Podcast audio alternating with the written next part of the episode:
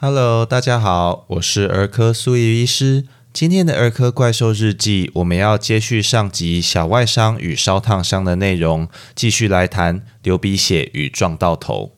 这些状况在儿童都很常见，而且通常要在发生之后才引起爸爸妈妈的注意。如果能够未雨绸缪，对这些议题有正确的认识，并知道怎么紧急处置，相信能够改善孩子的健康，并在意外发生时不致手忙脚乱哦。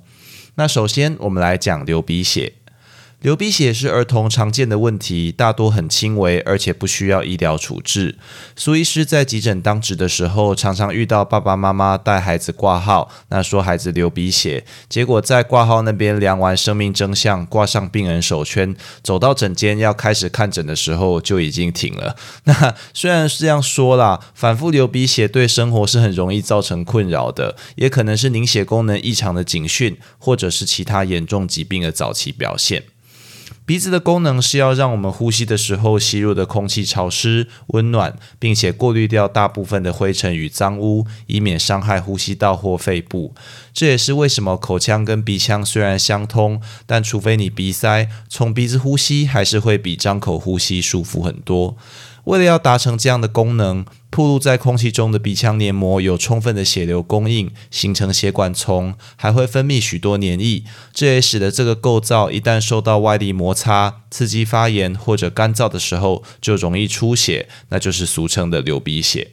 当你发现孩子流鼻血的时候，要怎么紧急处理呢？第一步就是加压止血。我们可以用拇指与食指捏住两侧鼻翼，也就是鼻子的下三分之一处，对该处的血管施加压力，帮助止血，并且让孩子暂时有口呼吸。在捏的时候，最忌讳一直打开来偷看，至少要捏住五到十分钟，再轻轻放开来确认是否止血。这跟我们之前在小外伤处置中讲的压好压满原则是一样的。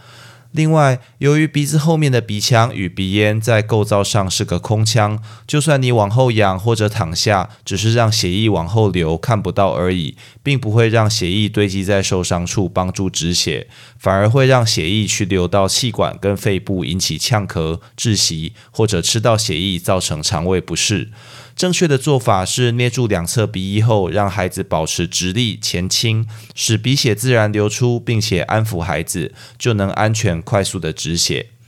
那如果已经正确捏住鼻翼超过十分钟却还在流血，就应该继续加压止血，并且就医评估处理。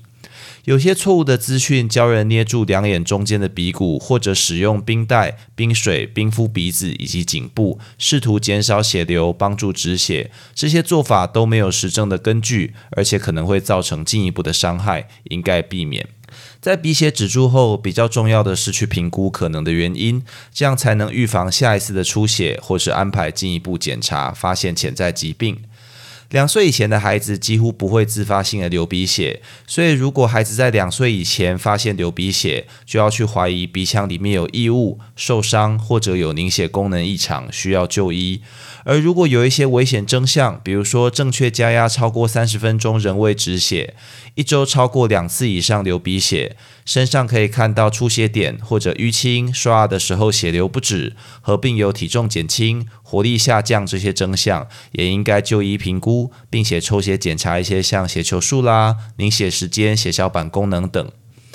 比较大的孩子常见造成流鼻血的原因是自己挖鼻孔，造成鼻黏膜受伤，应该要改掉这个不良的习惯，改用湿毛巾或者湿纸巾清洁鼻孔附近做取代。那另外，冬天干燥或者夏天待在冷气房比较久时，也会让鼻黏膜干燥，容易流鼻血。如果在房间里放一盆水，增加湿度，或者把温热的湿毛巾放在面前，吸入一些温热的水蒸气，通常就可以有效改善。那除了异物受伤或者凝血功能异常这些上述的原因以外，另一个常造成大孩子流鼻血的疾病是过敏性鼻炎。在我们之前讲过敏性鼻炎的章节有谈到说，这些孩子的鼻黏膜会发炎、充血，也会频繁的打喷嚏、揉鼻子，造成流鼻血的机会增加。更糟的是，控制过敏性鼻炎的首选用药类固醇鼻喷剂本身就可能发生流鼻血的副作用。所以，如果已经在用类固醇鼻喷剂治疗过敏性鼻炎的孩子发生流鼻血，就应该暂时停药，改用口服药物，像是抗组织胺等去控制症状。等待没有再流鼻血一到两周后，才能再开始使用类固醇鼻喷剂。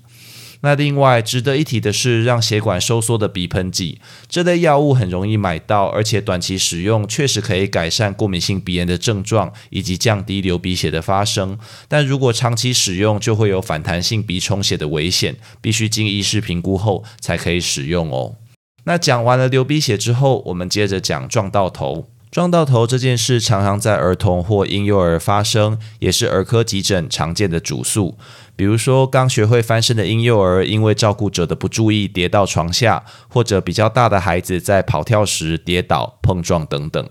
许多爸爸妈妈担心孩子会因此而伤到脑部，但头骨其实非常坚硬，大多时候这些伤害都符合轻度头部钝伤的医学定义，也就是意识清楚、神经学检查正常，而且没有头骨骨折，不太容易去伤害到脑部。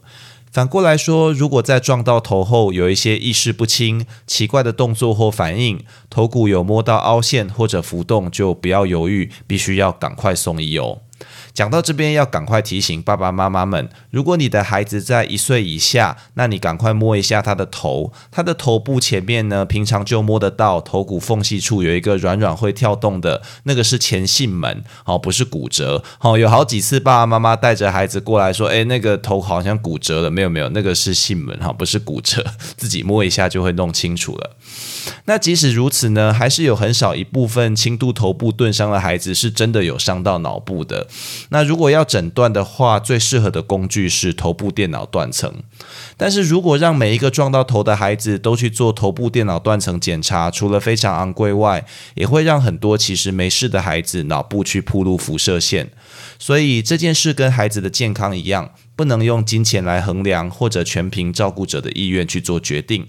我们需要一套经过科学实证考验的准则，来帮助我们判断这些没有明显症状的轻度头部钝伤孩童谁的风险高，需要做进一步的检查。